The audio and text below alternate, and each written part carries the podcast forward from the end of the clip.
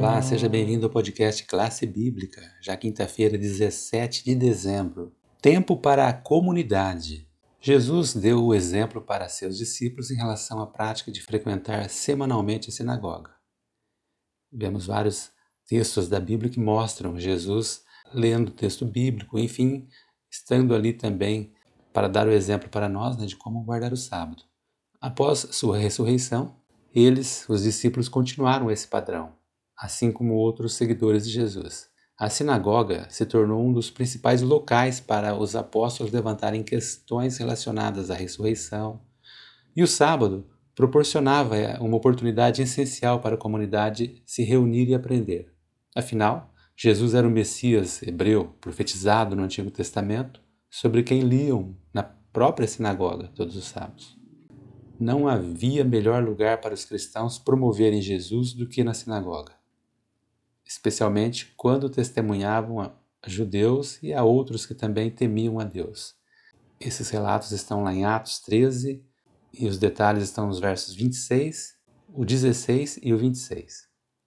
Chegamos aqui na quinta pergunta da semana e queremos saber como os seguidores de Jesus testemunharam em locais públicos. Pense nos lugares em que eles discursaram, com quem estavam falando, o que foi dito e quais foram os resultados.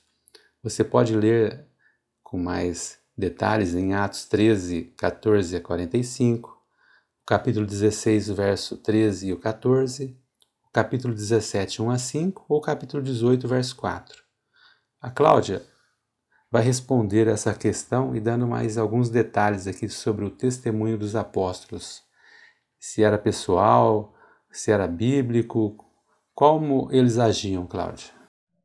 Olá, Josiel, bom dia, bom dia a todos os nossos amigos. Quando nós pensamos aqui nos lugares que os apóstolos discursaram, com quem eles falaram e os resultados que eles obtiveram aqui, é muito interessante. O testemunho dos apóstolos era muito pessoal e era baseado na Bíblia. Paulo ele discorreu sobre toda a história de Israel. Ele começou ali pelos antepassados, passou por Davi, juízes e até os dias de Jesus.